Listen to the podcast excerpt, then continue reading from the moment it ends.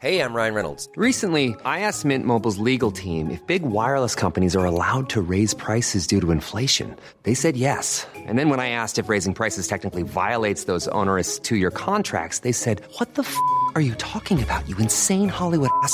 So to recap, we're cutting the price of Mint Unlimited from $30 a month to just $15 a month. Give it a try at mintmobile.com slash switch. $45 upfront for three months plus taxes and fees. Promo rate for new customers for limited time. Unlimited more than 40 gigabytes per month. Slows. Full terms at mintmobile.com.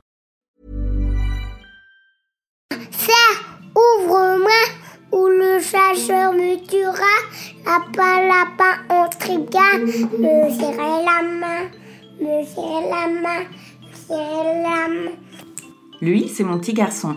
Il vous a probablement fait craquer avec sa petite chanson. Moi, je suis Shane Love, une maman solo qui a décidé de partir à la rencontre des femmes du monde pour parler sans filtre de la maternité. Alors bienvenue à vous dans le tourbillon, le podcast qui parle de la maternité, la vraie, loin des filtres Instagram. Lindsay est entrée dans la maternité vers 30 ans comme une évidence, comme la suite logique de sa vie. Si elle s'est sentie malmenée pendant son accouchement, elle a en revanche repris le contrôle dès qu'elle a eu son enfant dans ses bras. C'était elle la maman, c'était elle qui décidait. Elle a donc décidé d'allaiter son petit garçon sans savoir qu'elle entrait dans une aventure lactée à très long terme.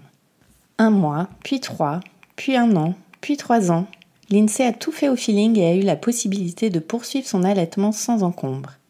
Elle a également découvert toutes les injonctions liées à l'allaitement, tous les mythes et les non-dits sans parler du manque d'accompagnement des femmes qui les conduit à abandonner ce projet naturel. Dans cet épisode, Lindsay nous raconte son parcours dans la maternité, comment elle a vécu son allaitement et pourquoi elle en a fait son cheval de bataille jusqu'à devenir la justicière des boobs. Bonne écoute Bonjour Lindsay. Bonjour Shane. Merci beaucoup de nous raconter ton histoire dans le tourbillon. Merci de m'avoir invité sur euh, ton podcast. Alors, tu es la maman d'un petit garçon. Il a quel âge? Donc il a trois ans et demi, bientôt quatre ans. Et alors, euh, comment euh, la maternité, toi, est arrivée dans ta vie? Est-ce que c'est quelque chose euh, à laquelle tu pensais depuis tout jeune? Tu t'es toujours dit, je serai maman plus tard ou alors pas du tout? Alors, euh, je dirais pas que je n'y ai pas pensé. je pense que comme beaucoup de, de, de femmes, j'ai été conditionnée à la maternité. C'est-à-dire que je m'en suis rendu compte euh, après un, un, événement qui s'est qui s'est passé que finalement euh, la maternité m'est tombée dessus parce qu'on n'avait pas programmé, tu vois, on n'était pas en mode euh, essai bébé à fond ou machin. Ça, enfin, voilà, notre enfant est arrivé quand il est arrivé.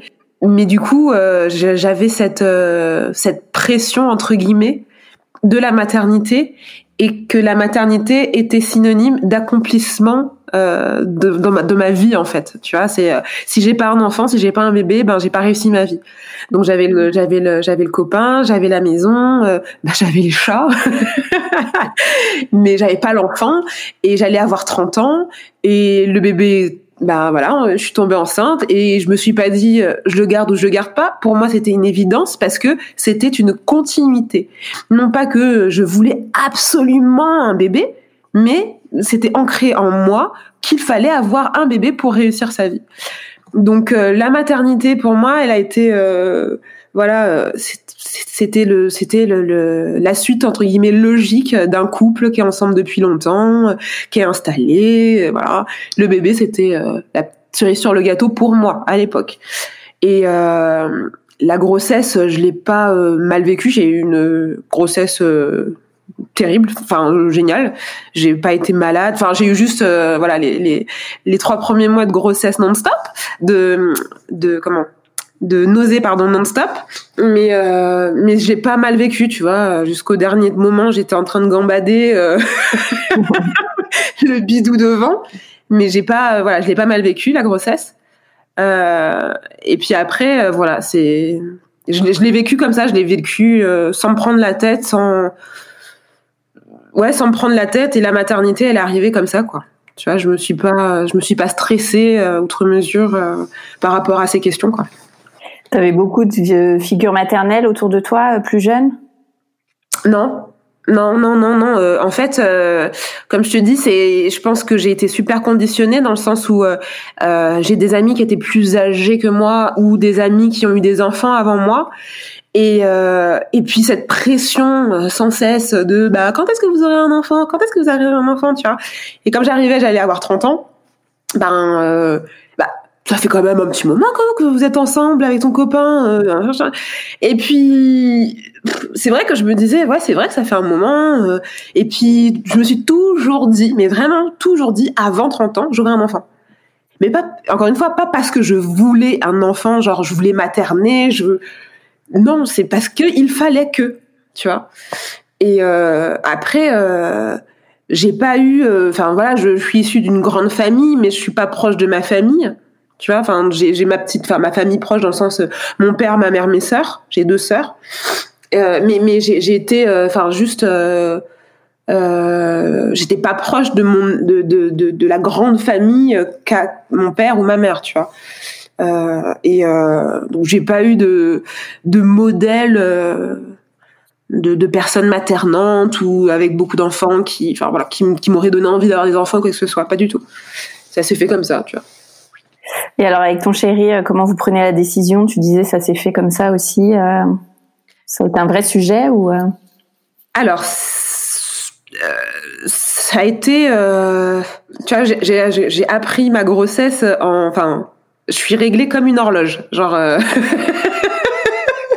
je suis vraiment réglée comme une horloge. Et euh, genre j'ai eu- j'avais j'ai eu une semaine de une semaine où j'ai pas eu mes enfin une semaine de retard même un petit peu moins. Et j'ai dit à mon copain ah, je sens qu'il y a un truc je je je je sens que je je sais pas je pense que je suis enceinte ou enfin je je sais pas je sens un truc tu vois et ça faisait quelques mois que j'avais arrêté la pilule non pas pour avoir un enfant mais parce que la pilule j'en pouvais plus des hormones et tout j'en pouvais plus donc j'ai arrêté euh, et euh, et c'est vrai, c'est, c'est, c'est, maintenant que je t'en, je t'en parle, je trouve ça, c'est même la question d'avoir un bébé, euh, genre euh, par accident entre guillemets, ne s'est même pas posée, si tu veux, euh, parce que aussi à cette période-là, psychologiquement, euh, enfin, c'était compliqué. J'étais dans des dans des histoires perso qui étaient compliquées, donc je pense que mon corps s'était mis en off et je suis pas tombée enceinte, genre pendant. euh, j'ai arrêté ma pilule en, mars, je suis tombée enceinte en juillet et toute cette période-là, tu vois, j'ai, pas j'ai pas eu de bébé, quoi. enfin, j'étais pas enceinte. Et euh, et du coup. Euh, quand le bébé, enfin quand j'ai appris que j'étais enceinte, ben la réaction de, de, mon copain ça a été marrant parce qu'il m'a fait mais tu, on peut pas prendre la pilule du lendemain ou je sais pas je ben non je sais pas non Non, je sais pas et, du coup euh, du coup c'est vrai que la question de l'avortement euh, en fait ne se posait même pas pour moi si tu veux à l'époque c'était quelque chose euh, non, c'était même pas quelque chose euh, d'envisageable. Pourquoi? Parce que je reviens encore sur ce, ce, ce point de j'avais j'allais avoir 30 ans. Tu vois? J'allais avoir 30 ans, j'étais enceinte. Ben c'était le moment en fait. Pour moi, c'était le moment ou jamais en fait. Après euh, après 30 ans, euh, si j'avais un bébé à 31 ans, 32 ans, 33 ans, euh, enfin, tu vois pour moi dans dans mon schéma de vie, c'était pas possible en fait. Et euh, mon mec m'a laissé le choix.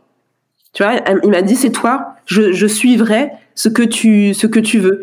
Lui, à l'époque, bah enfin, il voulait pas d'enfant, tu vois. Enfin, on avait beaucoup de projets, enfin on avait des projets, on voulait voyager, on voulait faire ci, ça, ça, ça. Je dis pas qu'un enfant ça ça bloque le truc, mais on va pas se mentir, ça ralentit certaines choses et des organisations euh, qui sont différentes. Et lui, il était pas dans cette euh, idée d'avoir un enfant tout de suite maintenant, tu vois. Et euh, et il m'a dit bah on fait comme tu veux en fait on fait comme tu veux. Et puis bah écoute, on a fait comme euh, on a suivi le truc, hein, tu vois, on s'est pas pris la tête en vrai, on s'est pas pris la tête. euh, on savait que ça allait changer nos vies, euh, enfin voilà pour la pour la vie, mais on s'est pas on s'est pas pris la tête plus que ça, vraiment. Donc euh, voilà, on l'a accueilli comme comme voilà, il était là et on l'a accueilli comme ça quoi. Et alors, est-ce que tu t'es informé à partir du moment où tu as pris cette décision euh, sur euh, bah, euh, comment allait se passer ta grossesse, euh, l'accouchement, l'allaitement, tous les sujets euh, Euh, je m'y suis intéressée entre guillemets quand j'étais sûre d'être enceinte. C'est tout bête, mais voilà, tu vois, les, les...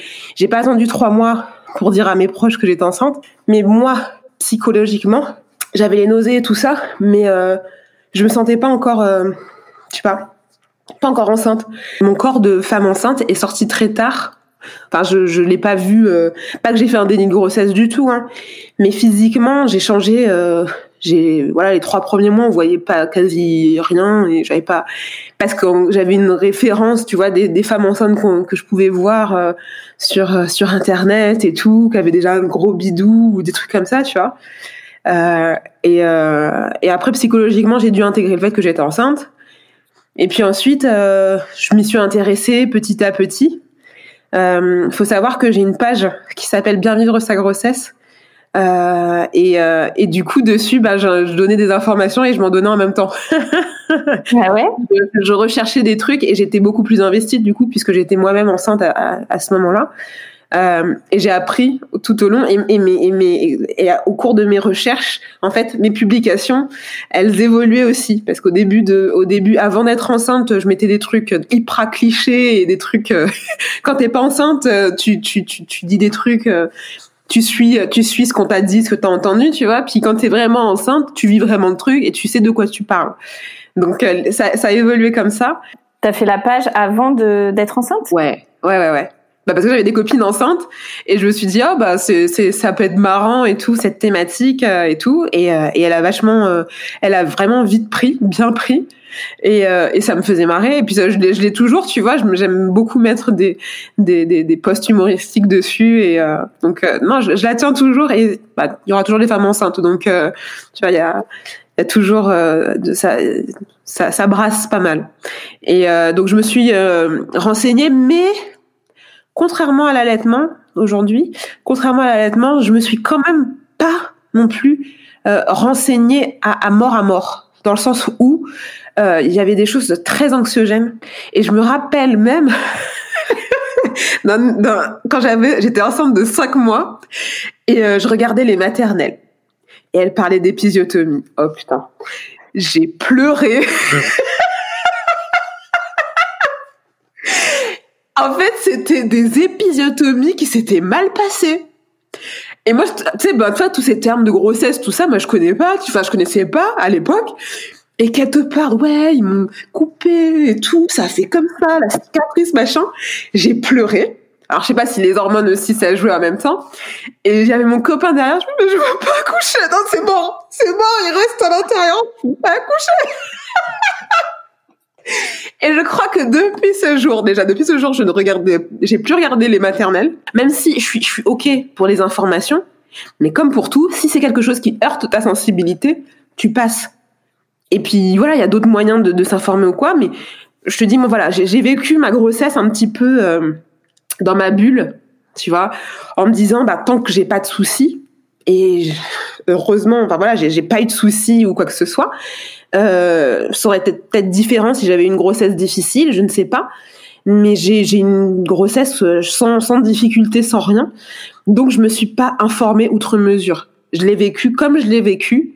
Et voilà. Les seuls trucs, euh, tu vois, les seuls trucs sur lesquels je m'étais informée, c'était un petit peu tout ce qui était genre préparation de grossesse. Euh, qu'est-ce qui était mieux Est-ce que c'était bien de faire la sophrologie Est-ce que c'était bien de faire euh, de l'aptonomie Des choses comme ça, tu vois. Pour la préparation à l'accouchement? Pour la préparation de l'accouchement, voilà. la sage-femme, comment la choisir et tout. Enfin, voilà, c'est juste ces petites questions sur lesquelles je me suis penchée. Ensuite, je me suis intéressée aussi à l'accouchement physiologique que j'ai pas eu du tout. mais euh, mais euh, voilà, je me suis intéressée à ça. Et ensuite, la question de l'allaitement est venue très très très très très très très tard. Tu avais en tête de faire un accouchement physiologique? Ouais, j'avais en tête de faire un accouchement physiologique avec euh, donc je suis à Nîmes et ils ont une euh, au CHU de, de de Nîmes, ils ont une salle physio une salle physio avec tu vois genre les trucs pour se suspendre, la boule, le bain, tout ça machin. Et j'avais dans l'idée que bah, j'allais accoucher là-bas, machin. Euh, j'ai accouché trois semaines plus tôt, enfin que mon terme, en restant chez moi, en ne sachant pas que j'allais accoucher. Pour moi, je faisais un faux travail. Donc je suis restée, euh, ouais, j'ai eu des contractions de 11 heures du matin la veille jusqu'à 7 heures en pensant que c'était un faux travail. Et en fait, c'est en fait parce que j'étais allée chez le gynéco genre euh, genre euh, enfin je sais pas deux jours avant. Ah non non, euh, votre votre bébé il est bien haut, votre col il est fermé et tout.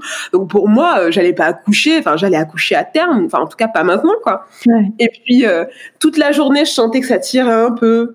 Mais je fais, bah non, c'est du faux travail. Bah non, c'est du faux travail. Arrivé à minuit, bah non, c'est du faux je prends quand même les mesures. Je regarde les, le temps, tu vois, genre entre les contractions. Bah non, c'est du faux travail. Et mon mec, alors on ne conduit pas tous les deux, donc on a appelé ma belle-mère pour aller à l'hôpital ensemble, tu vois. Et euh, mon mec euh, me dit, non mais euh, moi je, je, je, pense que c'est bon. Je dis, mais non, c'est du faux travail. Mais franchement, franchement, chez moi, j'étais bien. Vraiment, j'étais bien. Enfin, je veux dire, euh, je m'attendais à une douleur, mais genre, après, chaque femme est, est différente, hein, bien sûr. Mais euh, tu sais, quand tu vois dans les films que les meufs, elles sont là, ah, tout en train de crier, moi, je m'attendais à souffrir le martyr. Et franchement, c'était des, des, douleurs de règles, mais genre euh, un petit peu plus, voilà, tu vois, un petit peu plus. Et en fait, j'ai vraiment souffert. Et là, c'était comme dans un film, quand j'ai dû monter dans la voiture, enfin descendre les escaliers, parce qu'en fait, euh, tu vois, j'étais plein pied chez moi, donc euh, ça allait encore les mouvements, tu vois, et que j'ai senti tous les petits cailloux quand euh, ma belle-mère roulait dans la voiture. Et je pense que c'est à ce moment-là que tu vois les contractions, elles ont, elles se sont intensifiées et que là j'ai vraiment souffert ma mère. Et et quand on est arrivé à l'hôpital, elles m'ont dit vous êtes ouverte à 6. Ah ok. Genre une demi-heure, je suis passée de 6 à 9. Et, euh, et en fait, le truc, c'est que en amont, alors je te disais aussi, oui, je m'étais renseignée aussi par rapport à la péridurale et tout. Et je ne voulais pas la péridurale. Donc je m'étais préparée à ne pas avoir la péridurale. Mais entre, entre ce que tu veux et entre ce que tu fais, parfois, il y a un gap. Et j'ai souffert ma mère pendant tout le trajet. Genre, j'étais, j'étais hors de mon corps. Genre, Donc je leur ai dit, je veux la péridurale. mais mais en plus tu vois et puis j'avais ce côté enfin j'avais euh, genre euh, je me suis dit euh, je, je vais pas me la jouer genre femme forte genre non j'ai dit non et tout je vais le faire. J'ai dit non là franchement je, je non franchement. Et en plus tu sais, je suis même pas du genre à, à insulter les gens ou quoi et, euh, et, franchement, je crois que j'allais insulter les, les, les, personnes qui étaient autour de moi si elles ne me mettaient pas cette péridurale, tu vois. Et, euh, et limite, enfin même pas limite, je me suis excusée en fait d'avoir fait la péridurale parce que genre c'était pas dans le plan que je m'étais fait et que peut-être que, enfin dans mon idée, c'était euh, être euh, plus faible entre guillemets parce que tu vois il y a des femmes qui l'ont fait et, et, et, quand tu repenses à, nos mères, à nos grands-mères et tout ça, elles l'ont fait sans péridurale. Franchement. Faut arrêter de se mettre la pression. et puis après, voilà, c'était le jour et la nuit. Hein, la péridurale, euh, le jour et la night. Mais dans l'hôpital où j'étais, ben, le fait que j'ai pris la péridurale, je n'ai pas pu faire comme je voulais par rapport à la position. Tu vois, genre, j'ai, en fait, euh, je me rappelle, tu vois, j'avais une position euh, latérale, tu sais, sur le côté, tu vois, sur le côté. Et, là, j'étais bien, tu vois. moi, j'étais vraiment bien mais c'était moi qui étais bien. Mais c'était pas bien pour le médecin en face, tiens. Donc le médecin, non, mais vous vous mettez sur le dos les jambes et tout comme ça. Et pendant tout le truc, c'était comme ça, en fait. C'était pendant tout le truc comme ça. C'était euh, les touchés vaginaux, genre euh, toutes les euh, toutes les heures, j'en sais rien. Enfin, c'était très brouillé, enfin embrouillé un petit peu pour moi, tu vois. Et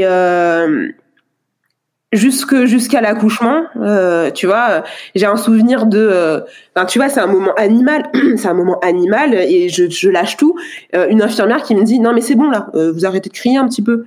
Tu vois je fais je suis pas en train de démouler un cac en fait. Je suis en train d'accoucher. Je veux dire c'est tout mon corps qui est en train d'agir qui est en train de donc et, et tu vois ça aujourd'hui presque quatre ans après si euh, je devais avoir un autre enfant, je pense que ça aussi, ça va conditionner au fait que je veuille pas d'enfant non plus, tu vois. Enfin, de revivre un accouchement, enfin, c'est non, tu vois, je, je ne veux pas. Euh, mais c'est mon c'est mon histoire, tu vois. Mais moi, je veux pas. Et euh, revivre un accouchement où on te met des interdictions de t'exprimer, c'est non, tu vois. Euh, on a vécu ça, j'ai pas pu, euh, j'ai pas pu, enfin, me mettre dans la position que je voulais. Euh, J'avais fait un truc de naissance, je sais plus comment on appelle ça. Un projet de naissance? Un projet de naissance où je disais que je ne voulais pas qu'on coupe le cordon euh, avant un certain moment. Ça n'a pas été respecté. Euh, mon fils, il est né donc trois semaines avant. euh, il faisait petit poids crevette, hein.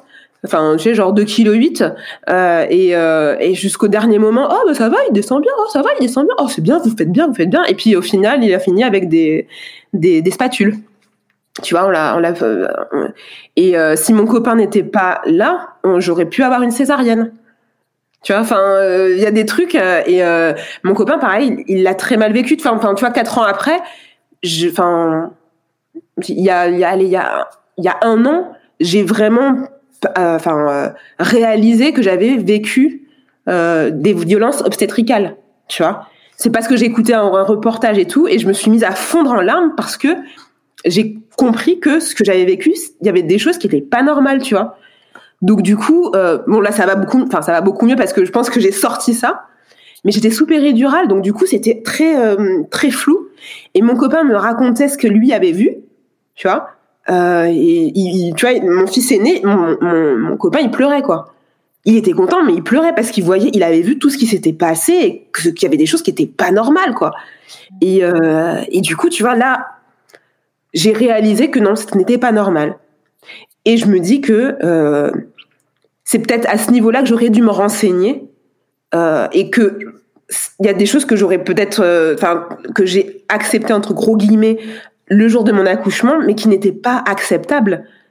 Et si j'étais, si je m'étais renseignée, si j'avais lu des choses et vu des témoignages, bah, peut-être que j'aurais su que c'était pas bon et que ce jour-là j'aurais pu dire bah non. Mais encore une fois, tu vois, c'est mon premier enfant. Euh, j'étais plus jeune, enfin même si j'avais 30 ans, mais j'étais plus voilà, j'étais plus jeune euh, voilà par rapport à ça. Euh, j'ai fait confiance au, au corps médical en me disant bah c'est eux qui, qui savent. J'avais pas de recul ou quoi que ce soit, donc du coup j'ai j'ai pas du tout eu l'accouchement que je voulais avoir. J'ai pas du tout eu, j'ai pas senti mon enfant enfin j'ai pas j'ai eu aucune sensation, je ne enfin voilà, il est arrivé sur moi, on ne voulait pas savoir le sexe du bébé. Il est arrivé sur moi, j'étais tellement un truc, je fais c'est sûr que c'est un garçon. Mais vraiment, genre, j'ai, tu sais, je, je crois que j'ai même pas vu son zizi au départ, tu vois, j'ai, un bébé, tu vois, on me l'a mis et voilà. Et j'étais tellement euh, dans le gaz que j'ai même pas calculé, quoi. Euh, donc du coup, euh, donc du coup, ouais, c'était, enfin, l'accouchement, c'était assez bizarre, en fait. C'était assez bizarre et, euh, et je disais, ouais, que, Enfin, au tout début, on voulait, enfin, je voulais faire un accouchement à domicile, mais encore une fois, tu vois, premier enfant, appréhension, peur, euh, et puis les, les, les on-dit, les histoires, les machins, enfin, tu vois. Donc, du coup, j'ai été très, très, très, très conditionnée et j'étais très, très, euh, j'étais, ouais, j'avais, c'était plus mes peurs qui menaient que mon instinct. C'est comme ça que je pourrais résumer. Ouais, c'est ça. C'est plutôt, plutôt comme ça que je, peux, je pourrais résumer, en tout cas, ma fin de grossesse. C'est mes peurs qui ont, euh, qui ont euh, ouais, qui ont conditionné mon, accouchement et comment je mènerais ma ma, ma, grossesse en fait. Euh, donc euh, et quand je vois comment j'ai maîtrisé finalement mon accouchement enfin mes contractions et tout je me suis dit bah franchement j'aurais accouché chez moi mais j'aurais été mais tellement mieux mais tellement mieux tu vois. J'aurais été dans mon lit voilà j'aurais été tranquille sans pression sans ce balai des infirmières et tout ça. Je te parle enfin tu, tu dois le savoir aussi, mais le balai des infirmières, des sages-femmes postpartum, c'est ah non, c'est c'est pas possible, c'est vraiment pas possible. Donc euh, moi j'ai pas euh, ouais le, le souvenir d'accouchement, euh, c'est pas non, le souvenir d'accouchement c'est pas ça quoi, pas ça du tout. Et alors la rencontre avec euh, avec ton fils? Euh, bah ouais, c'était c'était embué. Je pense qu'ils ont mis le shoot à max de dans la péridurale. Ouais, c'était c'était c'était un sentiment euh, bizarre dans le sens euh, je l'ai fait, tu vois, c'est euh, mais c'est vrai, tu vois, c'est tu tu- waouh. je m'attends enfin genre quelques mois avant tu dis non non, tu restes à l'intérieur, je veux pas que tu sortes, je veux pas machin. Et le truc c'est quoi, il était posé sur moi et je ouais c'était plus le le- enfin réaliser que il était là en fait tu vois réaliser que waouh waouh ça a grossi comme ça en, huit mois euh, waouh c'était vraiment plus ça quoi et puis ensuite euh, on nous a laissé avec le papa euh, dans la salle d'accouchement et, là j'ai pu euh, euh, apprendre à le à le connaître à, à, l'apprivoiser et euh, et ouais, c'était, c'est marrant. Il y a un truc. Alors, je vais passer pour une une mère euh, pas cool. Mais en fait, t'avais toutes les infirmières qui passaient et qui disaient, oh, il est trop beau! Oh, il est trop beau! Et moi, je regardais, je fais, oh, je sais pas, je sais pas. je sais pas, non, je fais pas, pas, non, il est pas beau, mais je n'arrivais pas à trouver mon, enfin, voilà. C'est le jour d'après, tu vois. Quand il avait pris des couleurs, quand il était, euh, tu vois, et que j'ai eu le temps de l'observer toute la nuit, j'ai pas dormi, tu vois. J'ai pas dormi de la nuit, je l'ai regardé toute la nuit, alors que j'étais épuisée. Et je l'ai regardé toute la nuit. Et je, oh, c'est, c'est, tu vois, ce petit, ce petit bout là, c'est toute petite crevette qui, enfin, je dis pas qu'il tenait dans ma main, mais dans mes deux mains, tu vois. et, euh, et, euh, et ouais, c'est, c'est là que j'ai commencé, enfin, que j'ai, j'ai pris conscience que ouais, j'étais sa maman, quoi. Et qu'il était là, euh, voilà. Et alors, la première tétée, est-ce que toi, t'avais envisagé de l'allaiter? Est-ce que euh, t'avais un programme là-dessus? Euh, l'allaitement, c'était, euh, on verra si ça fonctionne. Si ça fonctionne pas, ben, on passera au biberon. Et le truc, c'est que, euh, pareil, euh, mon copain, il a été. Euh, euh alors, au, au, début, c'était c'était c'était assez hardcore dans le sens où il disait, mais si t'es une maman et que t'allaites pas, pourquoi? Enfin, ça sert à quoi d'être maman? C'était hyper binaire à l'époque. Ça a changé depuis, je rassure. Et, euh, et moi, j'étais très euh, braquée à ce niveau-là parce que je voyais ma meilleure amie qui avait pas allaité. J'avais une autre copine qui avait pas allaité. Et je me disais, ben non, mais les, femmes, elles ont le choix de d'allaiter ou pas. Donc, euh, t'as pas, enfin, à, dire que euh, une femme doit allaiter ou pas allaiter. Enfin, c'est elle qui décide, quoi. C'est son corps et tout. Et et du coup, euh, bon, on en discute et tout, euh, genre, euh, je sais pas, une semaine ou deux avant d'accoucher, avant de, voilà, avant mon, accouchement, je discute avec une une copine qui a elle allaité aussi euh, son enfant, euh, qui était enceinte euh, de son deuxième et qui me parlait de ce, bah, de ce qu'était l'allaitement en fait. J'avais pas eu d'échange vraiment bienveillant jusqu'à présent sur ça et et qui me disait et qui me disait que elle elle avait allaité et qu'elle continuait d'allaiter son petit qui avait 19 mois à l'époque. Euh, et euh, et de, de, de dire que voilà il faut le faire euh, comme on le sent quoi. Mais que c'est enfin c'est une expérience super euh, machin enfin tu sais qui me donnait des avantages et tout mais sans me mettre de pression et sans me dire euh, il faut il faut sinon t'es pas une bonne mère là, là, là. Euh, et du coup je commençais à je commençais à ça commençait à faire un, un peu de chemin dans ma tête. Et puis ensuite avec mon copain on s'est renseigné sur les bienfaits, sur ce que ça pouvait apporter à l'enfant, euh, comparativement avec le lait en poudre par exemple, euh, qu'est-ce que ça pouvait apporter, machin et tout. Ça a fait son petit chemin et euh, j'ai fait bon, je vais tester. Et si ça fonctionne pas, eh ben je passe au biberon. Et j'avais précommandé des boîtes de hip biologiques sur Amazon. Mais comme des fois je suis dans la procrastination, donc j'ai laissé le truc dans mon panier. Mais dans ma liste de naissance, j'avais mis des biberons, donc j'avais reçu des biberons. Euh, mais j'avais pas le lait en poudre. Euh, et du coup, euh, d'ailleurs, les biberons que j'ai reçus, j'en ai utilisé un dans une de mes vidéos. Donc, je vois maintenant, maintenant ils me servent à ça. les, démonstra les démonstrations. Et, euh, et, du coup, ouais, le, pot de lait en poudre, je, je l'ai jamais commandé parce que je suis allée accoucher plus tôt. Et, et pareil, c'est sans pression. Et du coup, allaitement, euh, il a pris le singe tout de suite. J'ai tu vois euh, genre j'ai pas du tout eu de difficultés, pas de pareil, euh, j'étais je me suis pas non plus renseignée de ouf. Même si aujourd'hui euh, je conseillerais à une future maman de se renseigner en amont. Mais je m'étais pas renseignée de ouf et je l'ai fait au feeling. Tu vois. Et par chance, mon fils n'a pas de frein, n'avait pas de difficulté ou quoi que ce soit. Si, je mens, pardon. Il avait juste, euh, en fait, le fait d'être né avec des spatules, il avait une euh, tension au niveau de la mâchoire. Et du coup, euh, pendant un mois, en fait, sur le sein gauche, il, il pinçait plus, en fait, donc j'avais plus de, j'avais un petit peu plus. Alors c'était pas une souffrance euh, genre insurmontable, hein, mais je sentais quand même que c'était pas euh, une succion qui était euh, très euh, très aussi fluide que l'autre, quoi. Et quand j'ai vu la, la pédiatre, c'est là que voilà, elle m'a dit bah ouais, il y a une petite tension, euh, allez voir un ostéopathe qui va peut-être euh, réussir à voilà arranger ça. On a été voir l'ostéo, nickel, il n'y avait plus rien.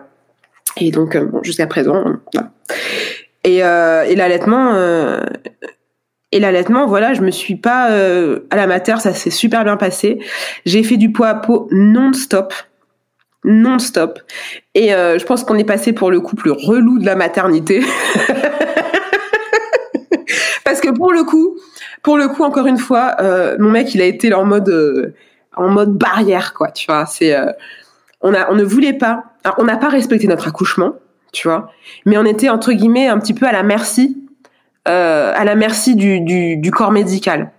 Parce que voilà, je suis dans une position euh, non physiologique, euh, les jambes écartées, la foufoune face au monde, et un petit bout qui va pour sortir, tu vois.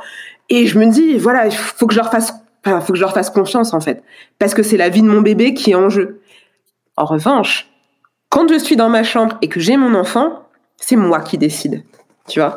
T'as eu tout de suite ce switch. Ah bah ouais, je me suis dit, on m'a volé mon accouchement, euh, on va pas me voler mon postpartum quand même, tu vois. Et, euh, mon mec a participé aussi à ce que je prenne cette, euh, empowerment de mon, de mon, postpartum, tu vois.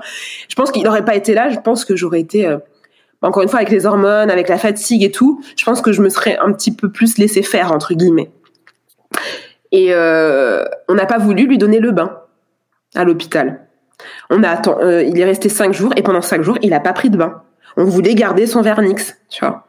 Il a pas pris de bain, il a pas été shampooiné, il est il est resté en peau à peau sur moi.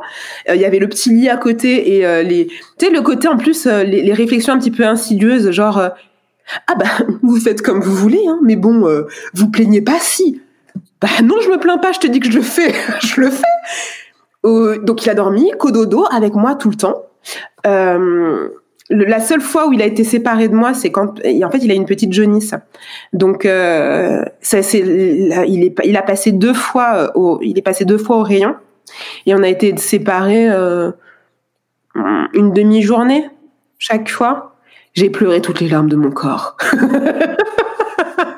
ah ouais, non, j'ai pleuré, genre, euh, genre on m'arrachait un bout de moi, quoi, tu vois, et la, première, la première, la première fois, c'était la, nuit. On m'a rendu à, minuit, tu vois. Il a dormi avec moi, mais oh, c'était une séparation, mais horrible, horrible. Et, euh, et comme j'étais en plus, tu sais, je pensais au truc de des vols des bébés, tu sais. Oui, je crois qu'on ah, mais, ah, mais j'étais en stress. Je mais je veux pas qu'on vole mon bébé. Je, veux qu'on me le rende et tout. Donc j'allais le voir et tout. Et ouais, non, j'étais pas, j'étais pas bien. Mais euh, voilà, sur ça, sur ça, on a, on est resté, euh, on est resté, euh, on a fait front en fait face au corps médical qui voulait absolument le laver, qui voulait absolument, tu vois, qu'il dorme à, côté. et il est resté en poids à peau tout le temps. Il a pris, je, je saurais plus te dire le poids qu'il a pris, mais il a grave pris en trois, enfin en quatre jours, cinq jours, tu vois. Il a, il est né poids crevette 2 kg 8. Il est ressorti, je sais pas, il faisait 3 kg 4, je crois. Et euh, les, les tétés, c'était à la, c'était à volonté. Non, je te dis une connerie. Pareil. Encore une fois, je n'étais pas informée, donc les tétés, non, j'étais pas, c'était pas à volonté, mais je le mettais euh, vraiment contre moi. Il était sur une petite polaire contre moi, euh, donc il avait ma chaleur et il, il, bouffait pas toutes ses calories, quoi. Donc. Euh... T'arrivais à comprendre quand il avait besoin de tétés T'as tout de suite su Non. Pour moi, c'était pas automatique. Tu vois euh, c'était pas automatique de me dire euh, il pleure tété. Pour moi, c'était il pleure, il a besoin de contact, ou il pleure, il est peut-être fatigué, ou il pleure, c'est peut-être sa couche, euh, tu vois. Euh, mais je me disais pas il pleure, je peux peut-être le, le, je peux peut-être le, le réconforter ou le soulager en lui donnant le sein. C'était pas du tout un automatisme comme ça pourrait l'être aujourd'hui, tu vois. Euh, donc, moi, on m'avait donné le, le, le tips de lui mettre un petit doigt dans la bouche tu vois, au lieu de lui donner la tétée. Euh, et puis, euh, ouais, c'était des trucs. Euh, encore une fois, si c'est un, si j'ai un conseil à donner à une future maman, euh, enfin voilà, oui, il y a la couche, il y a, euh, il a, il a peut-être besoin d'être contre toi, mais le sein, c'est quelque chose qui qui sera pas forcément que nourricier. Donc, donne le sein quoi qu'il arrive, si tu vois que ça fonctionne pas, bon bah tu tu tu tu tu, tu, passes à autre chose, pardon. Mais euh, le sein va résoudre 99% des problèmes. Et ça, c'est le truc, tu vois, quand je n'étais pas au courant. Est-ce que tu étais au courant de la nuit, euh, je sais plus comment on appelle ça, moi, nuit je la... Ouais, moi je l'avais appelé la nuit de l'enfer. on l'avait vendu comme la nuit de la Java. Ouais, ça par contre on me l'avait dit.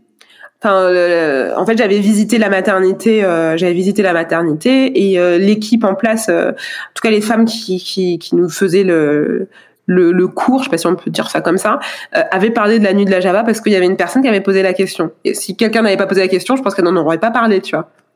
Et euh, alors, la nuit de la Java, c'est euh, la nuit de la première montée de lait. Et donc là, tu le, le bébé, il va téter euh, toutes les toutes les cinq minutes. euh, ouais, il va téter très très très souvent, très très très souvent. Euh, et puis euh, c'est pour que voilà ta, ta, lactation se mette en place. Et puis ensuite voilà ça se ça se ça se régule au fil des jours. Euh, mais c'est particulièrement cette nuit là où où là tu as une, une réelle montée de lait, tes seins gonflent, voilà, et, et, ton et ton bébé il est il est au sein sans arrêt. C'est quelle nuit d'ailleurs? C'est la deuxième nuit? Trois, trois. Normalement c'est normalement c'est la troisième nuit. Après ça peut être un petit peu plus un peu petit peu plus tard, hein, mais en moyenne, c'est euh, c'est la troisième nuit. Donc toi, tu as plutôt trouvé ton rythme euh, tout en douceur euh, dans l'allaitement? Ouais. Comme, enfin, vraiment, je pense que, vraiment avec le recul, hein, je pense que c'est parce que je m'étais pas vraiment renseignée. Tu vois, euh, aujourd'hui, je me renseigne sur des choses qui me mettent un petit peu plus la pression parce que je sais que alors que quand t'es pas au courant, tu le fais au feeling et tu te dis bon ben ça vient comme ça vient. Et puis avec le recul, tu te dis bon j'aurais j'aurais pu faire ça de cette façon-là, ce serait passé différemment. Mais au moment T, ben tu vis le truc et puis bah tu te prends pas la tête en fait. Et c'est ce qui s'est passé. Je me suis pas prise la tête. Euh, tu vois le, le, fait de le laisser euh, en peau à peau avec moi, je n'avais aucune idée que ça pouvait aider à ma lactation. Moi je l'ai gardé en peau à peau avec moi parce que euh, euh, ben juste parce que je voulais pas qu'il aille dans son lit et qu'il soit tout seul dans son lit et qu'il est tout froid tout seul euh, ou enfin qu'il soit loin de moi. Enfin c'était juste c'était plus un côté instinct maternel plus que euh, euh, bah ça va aider à ma, lactation quoi tu vois. C'était plus à ce niveau-là. Aujourd'hui je sais que le fait d'avoir ton enfant en peau à peau avec toi va aider donc à ce qu'il prenne plus vite du poids parce qu'il va pas avoir froid donc dépenser des calories. Ça va aider à mettre en place ta lactation parce que ton enfant il est proche de ton sein. Donc dès qu'il a faim clac bah tu lui donnes le sein. Euh, et, euh, et, et puis ça ça tisse ça ça crée le lien en fait d'être en peau à peau. Ça crée ce lien. Euh, je dis pas que les mères qui laissent leur enfant euh, sur le enfin, le lit d'à côté euh, n'ont pas ce lien hein. je dis juste que quand tu fais du peau à peau ça ça booste l'ocytocine tu sais donc euh, voilà, mais tout toutes ces questions-là, je te le dis maintenant parce que je suis au courant. Mais il y a quatre ans, bah, je l'ai fait, euh, je l'ai fait au feeling quoi. Et alors le retour à la maison, comment ça s'est passé? Est-ce que tu t'es sentie euh, tout de suite à l'aise dans ton rôle de maman?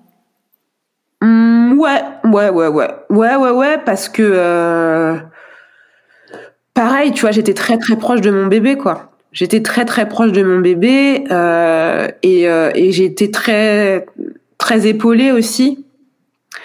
Euh, j'ai été très très épaulée, donc euh, je pense que euh, ouais, je pense que ça ouais ça s'est ça s'est fait pareil encore une fois en, suivant ses humeurs, tu vois, en suivant les humeurs. Euh, en suivant les humeurs. Alors après, oui, j'étais j'étais claquée de, de folie.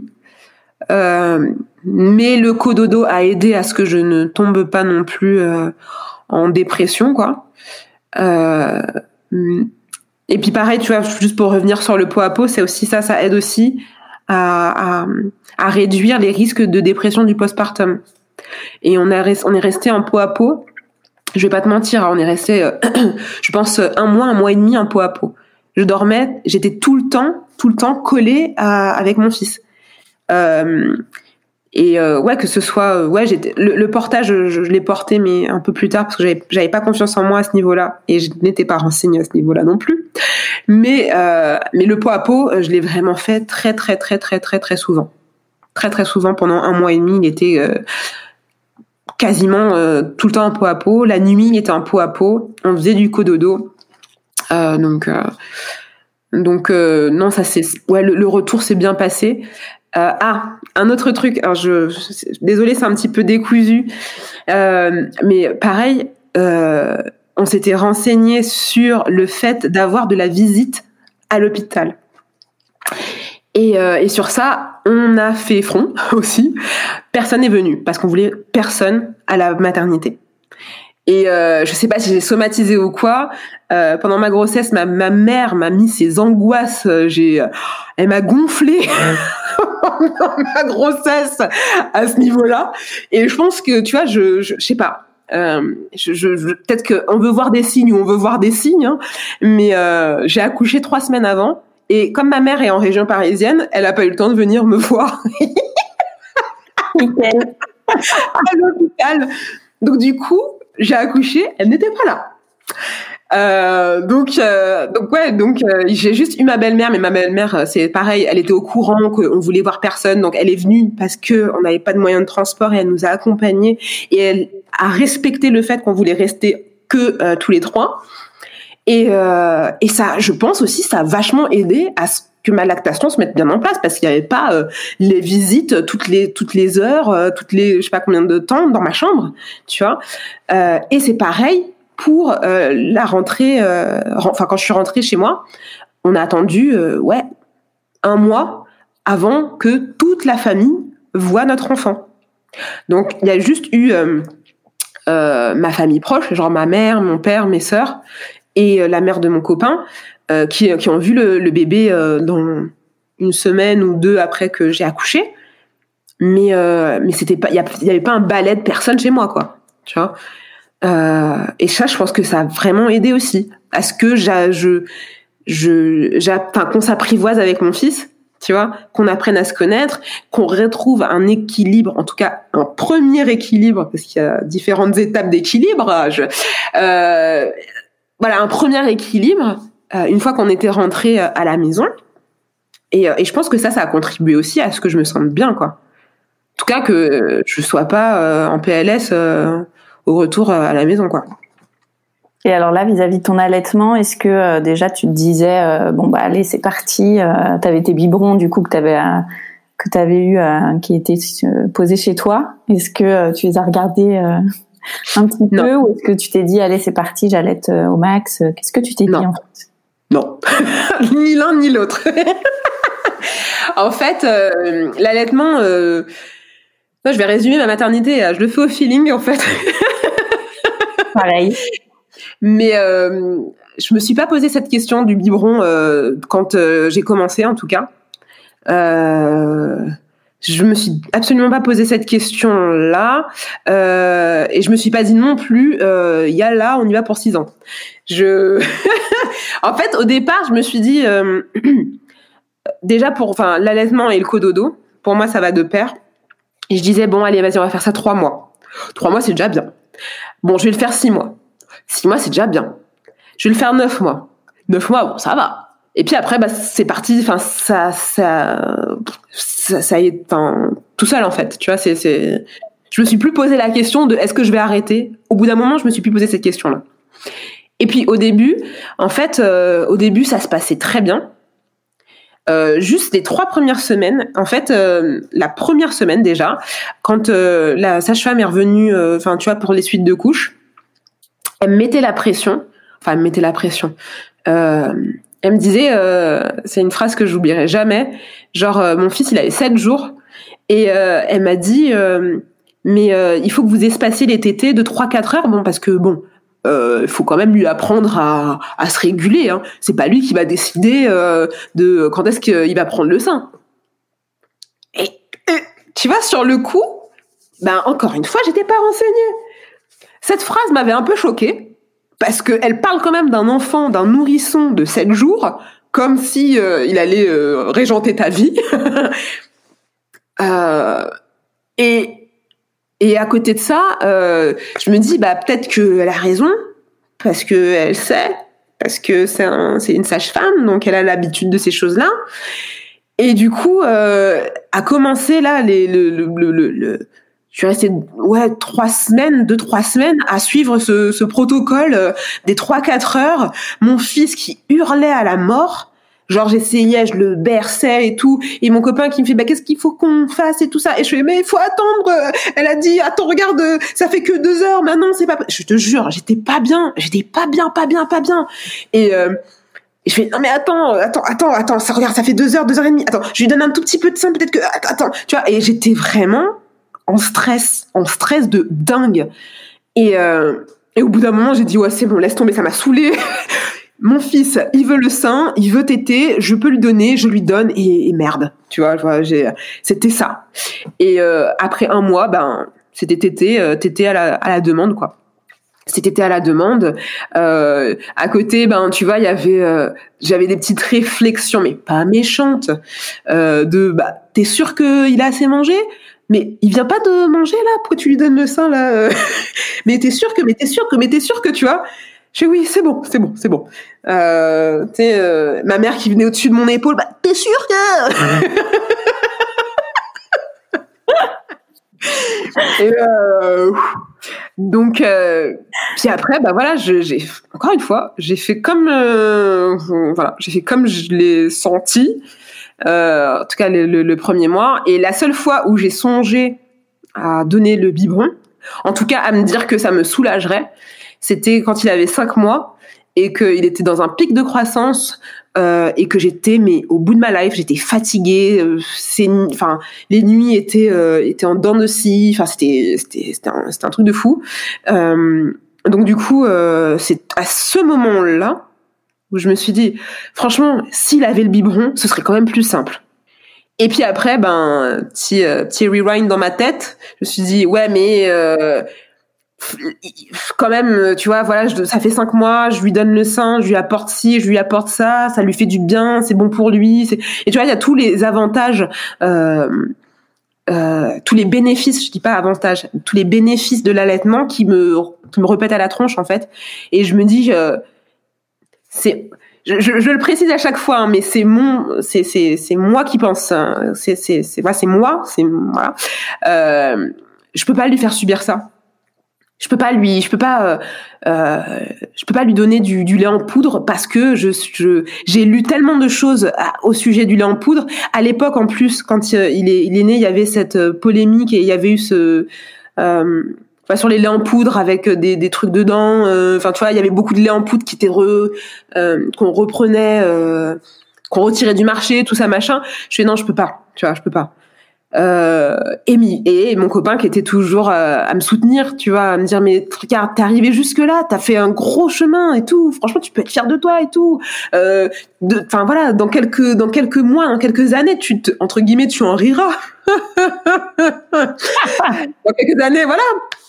Et euh, donc du coup, euh, je fais ouais, c'est bon, c'est vrai, t'as raison, t'as raison et tout, t'as raison.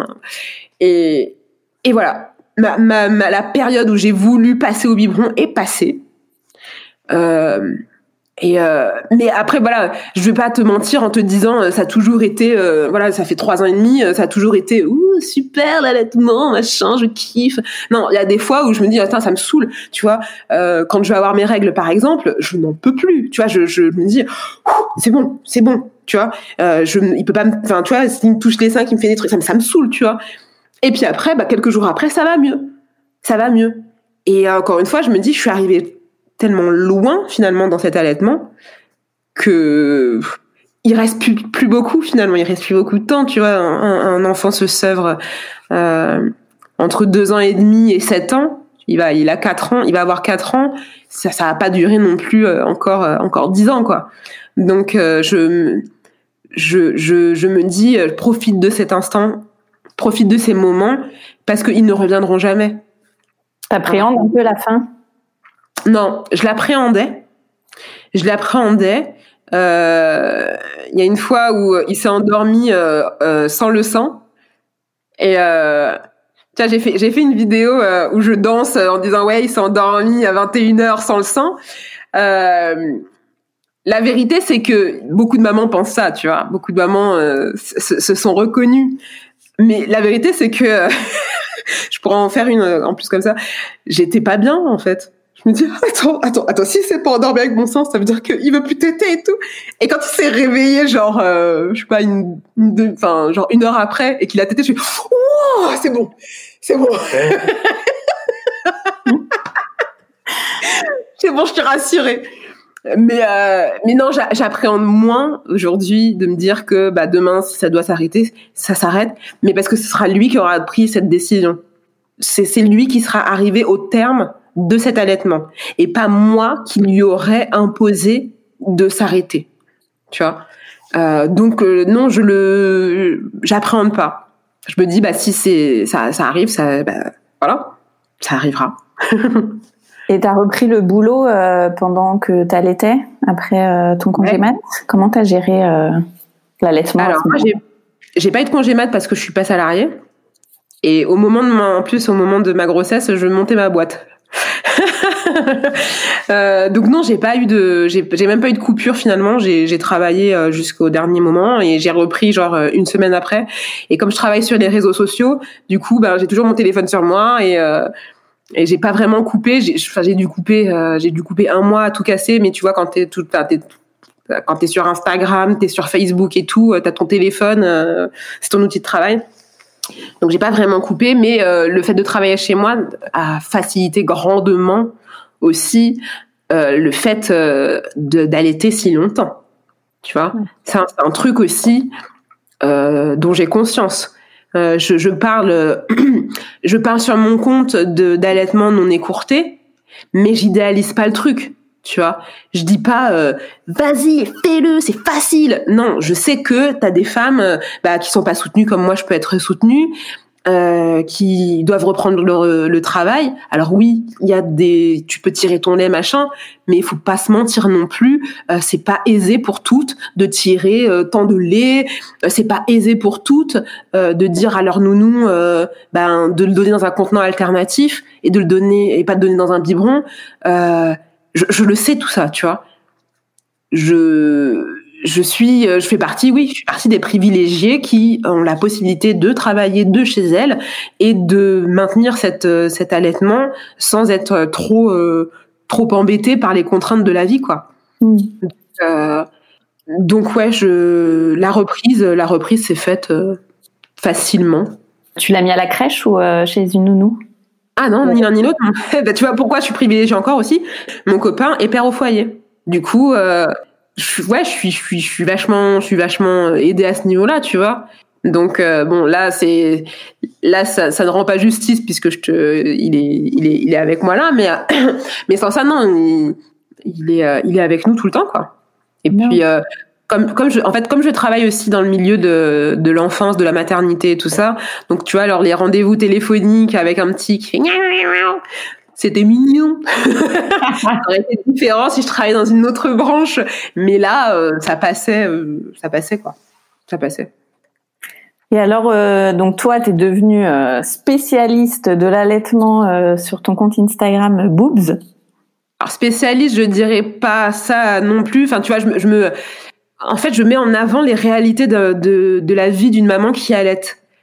Parce que quand moi je me suis, enfin, quand je me suis inscrite, quand j'ai commencé à regarder, euh, bah, je voyais pas vraiment. Euh, enfin, je les voyais, mais sur des comptes américains, tu vois. Je voyais ce, type de contenu, mais sur des comptes américains où les mères se montraient vraiment telles qu'elles étaient et vraiment. Ben, tu vois, des fois, bah ouais, euh, t'arrives et puis t'as des taches de lait qu'on séché parce que t'as pas eu le temps de te changer, donc tu remets ton débardeur, il y a des traces de lait dessus. Eh bah ouais, c'est pas de l'amour, mais mais c'est ça. Et et les comptes en France, soit euh, les nanas, elles allaitent trois semaines et ensuite elles donnent des informations en disant aïe ça fait mal donc j'ai arrêté, ou soit ben c'est des comptes euh, qui survolent le truc ou qui sont très, alors c'est c'est de la bonne info, hein, je je dis pas, hein, mais qui sont euh, très comment dire pas, scientifiques mais très sérieux, tu vois. Et quand t'arrives et que tu connais pas et que tu vois des schémas, des machins et tout ça qui parlent d'allaitement et tout ça, ça te, ça, tu t'identifies pas en fait. Euh, donc euh, moi je me positionne plutôt comme la bonne copine qui va parler d'allaitement, mais en essayant quand même d'avoir euh, des sources et euh, et de rester sur du fait et pas en étant dans le, euh, tu sais, moi ça s'est passé comme ça, toi ça s'est passé comme ça. Non. Chacune a son expérience, mais moi je te parle de ce que je, je vis et peut-être que toi tu vivras peut-être la même chose. En tout cas, enfin, tu vivras des trucs peut-être similaires. Euh, si tu vis pas la même chose, ben c'est pas non plus un, un drame ou c'est pas non plus une un échec, euh, on n'a pas, euh, on n'a pas les mêmes, euh, on n'a pas les mêmes histoires. Donc, euh, je me positionne pas comme comme une spécialiste parce que ce serait prétentieux de, de, dire ça. Je suis plutôt la bonne copine qui va te parler d'allaitement et qui va essayer de te faire décomplexer et déculpabiliser sur certaines choses que tu vas pouvoir faire euh, pendant que pendant cette période-là, quoi. Et à quel moment tu l'as lancé ce compte? En octobre 2018. Euh, et quand je l'ai lancé, j'étais beaucoup plus, beaucoup plus hardcore dans mes propos. Euh, ça m'a valu, euh, ça m'a valu euh, des petits euh, désagréments euh, sur sur le sur la toile, mais mais bon, voilà, on fait des erreurs. Écoute, hein, on fait des erreurs. Et j'étais beaucoup plus, bah, j'étais beaucoup plus binaire en fait au tout tout tout début je voyais beaucoup de femmes qui disaient oh arrêtez de culpabiliser les nanana, euh, qui donnaient beaucoup de mythes sur l'allaitement qui pouvaient bah, mener à des à des à des, des arrêts d'allaitement, tu vois. J'étais vraiment plus en mode euh, euh justicière, genre, tu vois. J'ai lancé mon compte d'ailleurs en étant euh, caché, tu vois. Je n'avais, je ne, je, je le faisais de façon anonyme parce que je disais des choses euh, très cash, très dures en sachant même, tu vois, je, consciemment, inconsciemment, que ça pouvait heurter. Mais je voulais heurter, tu vois. Et j'avais, je prenais pas du tout, j'étais pas du tout dans l'empathie. J'étais pas du tout dans l'empathie, j'étais pas du tout à me dire, ben, elle, elle a peut-être vécu ça comme ça, donc c'est peut-être pour ça qu'elle fait comme ci, machin. Je me posais pas du tout ces questions-là. Là, j'étais vraiment en mode exutoire, j'ai envie de vider mon sac. Et puis, euh, au fil des mois, au fil des discussions, mon compte euh, a évolué. C'est-à-dire que je ne vais jamais euh, prôner euh, euh, le biberon, par exemple, ou euh, le lait en poudre. Je vais jamais te dire go lait en poudre, go bib. Non. Je, je, je prends vraiment plus en considération les histoires des mamans dans mes publications en, en disant que chacune a son histoire et que euh, tu sais pas ce qui se passe dans la vie de la maman qui va donner un biberon, tu sais pas là, ce qui se passe dans la vie de celle qui va donner du lait en poudre, mais tu donnes l'information. Parce que tu sais pas si cette maman qui donne du lait en poudre ou un biberon, demain elle passe sur ton compte et qu'elle va voir des informations et que si demain elle a un autre enfant, elle se dira ah ben ouais bah j'ai eu cette information là, tac ça fait du chemin dans sa tête tu vois. Que si tu arrives sur un compte et qu'on te fustige, t'es une mauvaise mère parce que t'as pas donné euh, t'as pas donné le sein, eh ben, forcément tu vas être braqué, tu vois. Tu vas pas, l'information passe pas si on est dans, l'invective, ça, ne passe jamais. Euh, mais moi j'ai eu, enfin il a fallu que j'ai un cheminement, tu vois. Ça s'est pas fait du jour au lendemain. Ça a pris euh, quand j'ai lancé, donc c'était en octobre 2018. J'ai pris euh, ce revers entre guillemets, genre en février mars même si en termes de temps ça n'a pas l'air d'être beaucoup tu vois. Mais euh, avant le, le avant euh, d'ouvrir mon Instagram j'étais quand même déjà sur des groupes et tout euh, un peu euh, enfin voilà un peu un peu plus fermés et qui étaient qui, bah, qui sont binaires en fait hein, c'est si t'allaites c'est bien si t'allaites pas c'est pas bien. Et j'étais sur ces groupes là et le fait d'avoir créé Boobs au tout début, le fait d'avoir le soutien de ces mamans-là, moi, ça me galvanisait. Je me dis, ah ouais, je dis tout, je dis tout haut ce que les mamans, elles se disent tout bas dans les groupes euh, fermés, elles échangent, nan, Ben moi, je le dis devant tout le monde, tu vois. Et ça me galvanisait. Jusqu'à ce que tu te rendes compte que non, c'est pas la bonne euh, façon de faire si tu veux promouvoir quelque chose. C'est pas en étant violent, c'est pas en étant euh, jugeant que tu bah, que tu fais intégrer une information et que tu fais changer les choses. Tu vois? Donc, euh, mon compte a évolué. Euh, et justement, tu vois, beaucoup de ces femmes qui étaient sur ces groupes où j'étais, tu vois, maintenant euh, détestent mon compte parce que pour elles, j'ai j'ai retourné ma veste ou j'en sais rien ou je voilà, je, je ne défends plus l'allaitement comme elles voudraient que l'allaitement soit défendu, tu vois. Ben non, ça s'appelle l'évolution ça s'appelle euh, voilà prendre prendre du recul et se dire que on fait toutes des erreurs et que la maternité il y a aucune maternité qui est parfaite Il y a aucun euh, aucun parent qui est parfait. On fait comme on peut avec les infos que l'on a. Tu vois, quand je te parlais de mon accouchement qui s'est pas bien passé, quand je te parlais de la suite où je me j'ai fait tout au feeling petit petit, bah j'aurais pu j'aurais pu voilà si j'aurais partagé cette ces certaines infos sur des réseaux ou quoi me faire me faire bâcher genre mais quoi t'as fait ça? Mais c'est pas possible. Moi j'ai fait comme si moi j'ai fait comme ça. Ouais ben non. Moi j'ai moi je l'ai fait avec euh, les infos que j'avais au moment T euh, et euh, mon enfant n'est pas mort. Euh, tu vois je, je, je, ne le mets enfin je, le mets pas en danger de mort. Je voilà je, je fais avec ce que je peux tu vois. Donc aujourd'hui comme je te dis, je vais pas sur mon compte, je vais sur mon compte, je vais pas défendre le biberon ou le ou le lait en poudre. Enfin le lait en poudre donné dans le biberon parce que le lait le lait maternel donné dans le biberon c'est une autre histoire. Euh, mais le lait en poudre donné dans un biberon je vais pas le défendre. Je vais pas le défendre mais je vais pas jeter non plus une pierre à cette maman parce que je sais pas si derrière ben elle a pas la pression de son mari euh, qui lui dit ah ouais non mais c'est mort tu donnes pas le biberon tu donnes pas le sein je veux pas que tes seins soient comme ça moi je veux te voir comme si je veux que tu sois sexy je veux que tu sois machin. Tes seins vont arriver comme ça. La belle-mère qui va parler de son son expérience d'allaitement euh, la copine qui va parler de son de son expérience qui va te dire ah ouais moi j'ai eu des crevasses ça fait mal ça fait ci ça fait ça. Tu ne sais rien du tout tu vois. Donc euh, moi je vais parler je vais donner des exemples, je vais donner des faits sur tout ça. Et je pense que c'est pour ça aussi que je me fais moins bâcher que ce que je me suis fait bâcher euh, les, temps d'avant, parce que ou même que certains comptes se font bâcher parce qu'ils donnent pas de faits, tu vois. Ils donnent pas de sources, ils sont pas factuels, ils sont dans l'expérience personnelle.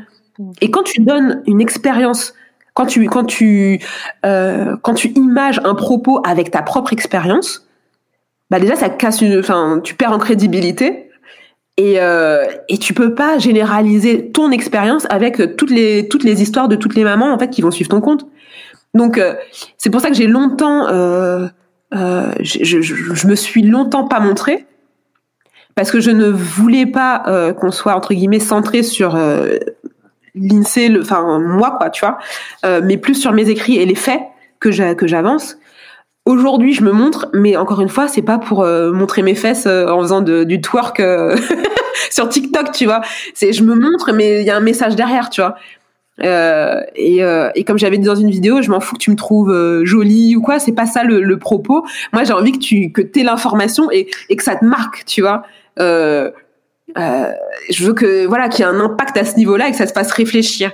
Et toutes mes publications vont dans ce sens-là enfin la majorité parce que tu as des, des posts des petits mèmes humoristiques mais ça ça reprend une situation de la vie d'une maman qui allait tu vois.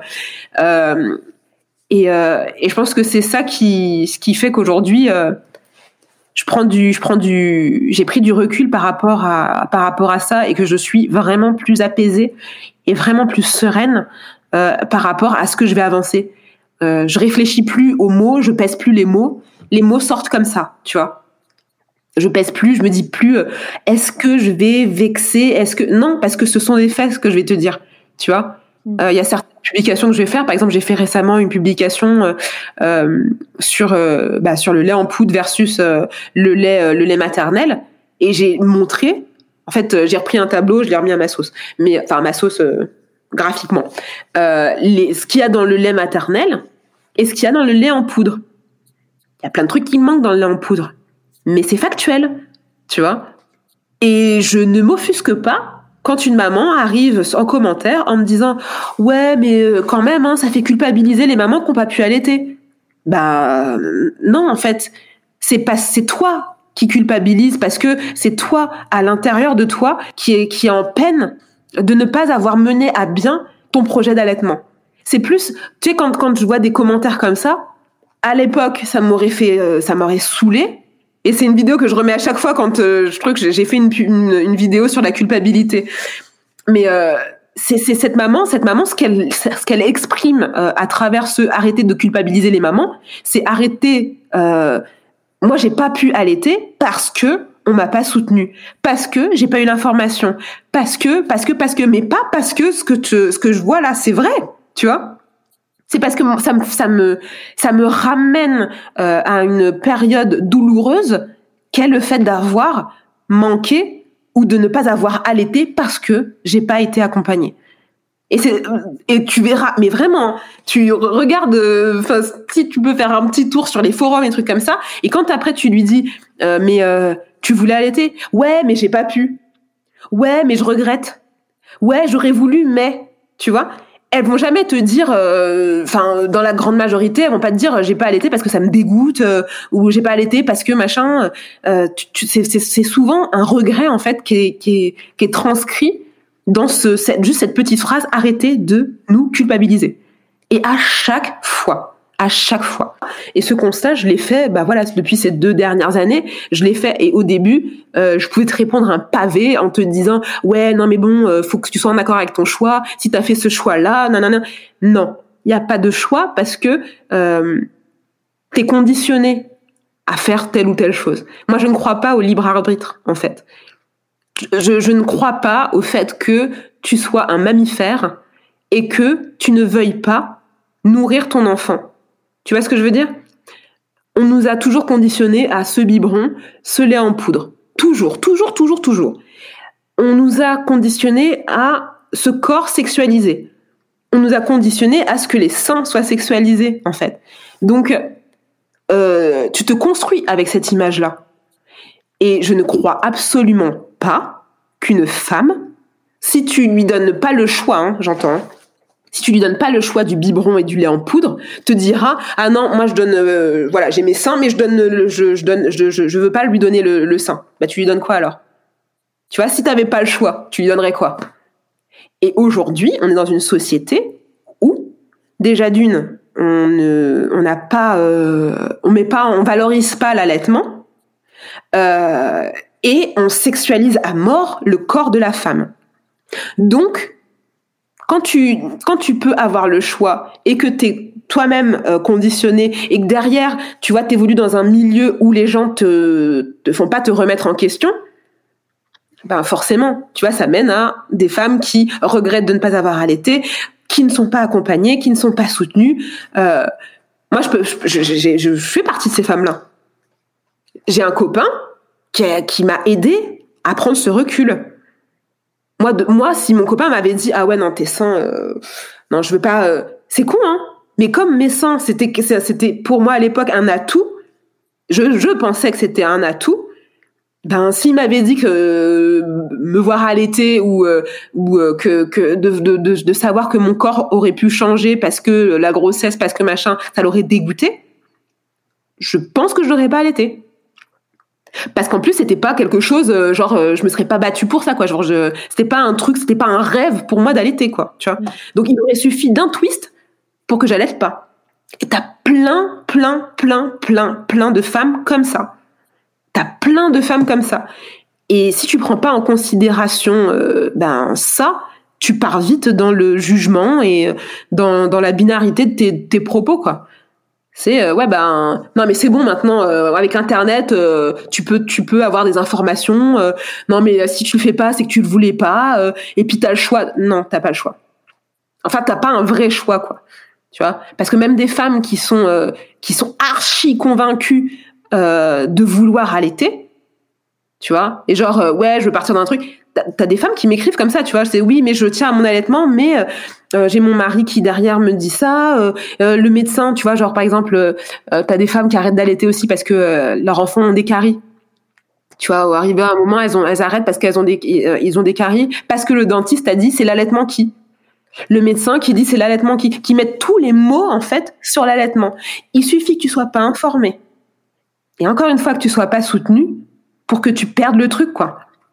Et quand euh, et quand ça en vient à bah si ça quand ça en vient à ta maternité, c'est ton ego aussi de mère qui en prend un coup et ça c'est ça c'est extrêmement dur, tu vois. Et tout le monde n'a pas la même force de caractère.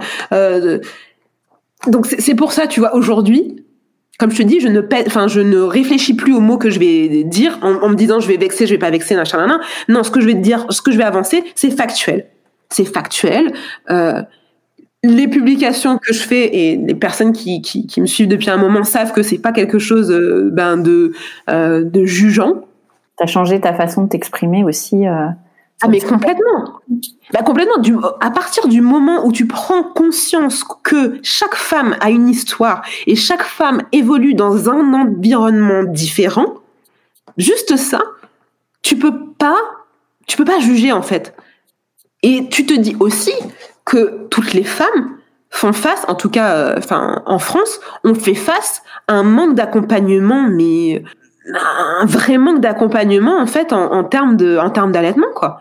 Et tu parlais justement de, du corps sexualisé euh, des femmes. Est-ce que toi, tu as eu du mal à allaiter euh, en extérieur, en public Comment ça s'est passé de ce point de vue-là pour toi? J'ai eu du mal les trois premiers, les deux premiers mois, presque trois mois, euh, où je rentrais chez moi en fait pour euh, pour allaiter. Je me rappelle d'une fois la première fois, pareil, je suis sortie, je suis, je suis sortie. enfin, la première sortie que j'ai fait avec mon, avec mon fils, c'était il, a, il avait trois semaines, un mois et euh, je j'allais boire un verre avec des amis et je suis arrivée la première et la deuxième personne qui est arrivée c'était une une copine et cette copine me dit euh, oh là là euh, moi je pourrais pas euh, enfin moi j'avais commencé à allaiter ma fille et tout mais après ça m'a ça m'a dégoûté ça m'a dégoûté parce que bon c'est ça c'était sexe enfin tu vois genre elle, elle assimilait le sein au sexe en fait tu vois et ça ça pareil tu vois c'est des petites phrases qui te restent qui te restent comme ça et, et, et, dans le groupe d'amis, il y avait des garçons, tu vois. Il y avait deux ou trois garçons. Et j'ai tout de suite, enfin, vu que j'avais cette image sexuelle de, de dessin, euh, dès que mon fils a commencé à, à, à, pleurer un petit peu, alors il était en écharpe, je suis allée euh, dans le couloir. C'est moi qui suis sortie de table pour aller dans le couloir et lui donner la tétée. Et comme il se calmait pas et que j'étais pas encore à l'aise avec la tétée debout, tu vois, euh, parce que pareil, hein, tu sais, je me suis pas mis dans un endroit confortable et tout machin. Non, je me suis mis euh, debout, euh, tu vois, au milieu du passage, machin. Euh, j'ai fait bon, bah, désolé, je vais, je, je, rentre chez moi, je, je peux pas, euh, tu vois. Et je suis rentrée chez moi. Alors j'étais à, j'étais à 10 minutes, euh, j'étais à 10 minutes de chez moi, tu vois, même pas à 5 minutes. et je suis rentrée rapidement chez moi. Et c'était comme ça à chaque fois. À chaque fois, il fallait pas que je parte trop loin de chez moi, parce que si mon fils avait besoin de manger ou de téter, euh, je devais être proche de chez moi. Et euh, et puis après, on est arrivé euh, mois de juillet et tout. Il allait avoir trois mois. Et euh, j'ai pris une photo carrément, tu vois, genre le premier jour où j'ai sorti le sein en extérieur. J'ai dit à mon mec, il faut marquer le coup. Et j'ai sorti et c'est bête hein, l'image, mais tout était euh, genre il y avait personne autour de moi, tu vois. Enfin, il y avait du monde, mais pour moi il y avait personne. Pour moi c'était juste mon fils à qui je donnais le sein. Et à partir de ce jour-là, ça a été un réel déclic. Et j'ai donné le sein euh, dans un lieu public sans me soucier de Jean-Paul ou euh, Raymond qui passe à côté et qui serait offusqué. Mais rien à faire, quoi. T'as déjà eu des remarques, euh, du coup, vu que tu l'allaites depuis euh, trois ans et demi? Euh, J'ai juste eu une seule remarque que c'était euh, bah, il y a deux ans. Attends, avec le Covid, tout ça, moi je sais plus quand est-ce qu'on est sorti. non, bah non, c'était. De... J'admisse. C'était il y a deux ans, donc il avait, il a, ouais, il avait trois ans. Enfin, il venait d'avoir trois ans, et on était à la piscine et euh, un groupe de, de, de trois vieilles mamies là euh, moi j'étais euh, là j'ai sorti mon boob euh, tu sais genre euh, j'ai pas de j'ai, j'ai pas de, de, de, de, maillot de bain spécial ou quoi que ce soit hein. j'ai sorti mon, mon sein comme ça euh, il est venu téter et tout et j'entendais les petits ah bah là dis donc franchement il est grand quand même hein, pour téter. Oh là là franchement hein. et c'est la seule truc et ça m'a plus fait rire que tu sais je serais pas arrivée en trombe. Qu'est-ce que vous avez hein? Qu'est-ce que vous voulez non, j'étais laissée et je me suis dit, ben, encore une fois, tu vois, c'est comme, c'est comme, euh, c'est comme euh, le jugement des, femmes qui vont dire arrêtez de nous culpabiliser, pardon. C'est euh, les vieilles, les, les, les, vieilles mamies qui ont fait un commentaire à ce niveau-là. c'est plus bah, par rapport à leur conditionnement à elles, tu vois c'était c'était pas enfin tu vois elles elles, elles, elles savent pas forcément qu'un enfant euh, euh, un enfant est sevré entre deux ans et demi et sept ans euh, que c'est tout à fait euh, euh, normal euh, d'allaiter un enfant à, à cet âge-là qu'il y a rien d'indécent qu'il y a rien de, de, de sexuel dedans voilà, elles font partie de cette génération-là où voilà, le sein c'est c'est pour vendre c'est pour vendre vendre une voiture quoi. Donc je leur en voulais pas. Moi j'ai continué mon, petit truc et en règle générale non, on m'a jamais euh, on m'a jamais euh, importuné par rapport à ça, on m'a jamais fait de réflexion. La seule réflexion qu'on m'a faite c'est quand je portais mon fils. Une femme est venue de nulle part, je, je euh, qui est venue face à moi. Oh, faites attention à pas l'étouffer. Écoute, jusqu'à présent, je n'ai pas pour projet de tuer mon enfant. mais euh, mais voilà, c'est juste euh, juste euh, cette voilà ces deux épisodes là où j'ai eu une réflexion ou quoi. Mais sans ça. Après peut-être que je que j'affiche j'affiche une confiance en moi qui fait qu'on ne vient pas me, me, saouler ou j'en sais rien. Mais j'ai pas eu de non. Et qu'est-ce que ça t'a apporté du coup tout ce projet sur l'allaitement, toutes ces, ces, vidéos que tu fais C'est quoi la finalité pour toi? Qu'est-ce que tu veux faire de tout ça? C'est tu dis banalisons l'allaitement. Ben la finalité c'est de au départ c'était ben, comme je te dis au départ c'est plus un exutoire. Puis après, c'est devenu un espace où je peux rencontrer des femmes qui sont dans la même, enfin, qui vivent la même chose que moi et euh, qui se disent euh, j'ai souvent des commentaires ah je suis pas seule à vivre ça et c'est vraiment un truc tu vois t'as l'impression que c'est clair enfin t'as l'impression que tu vis enfin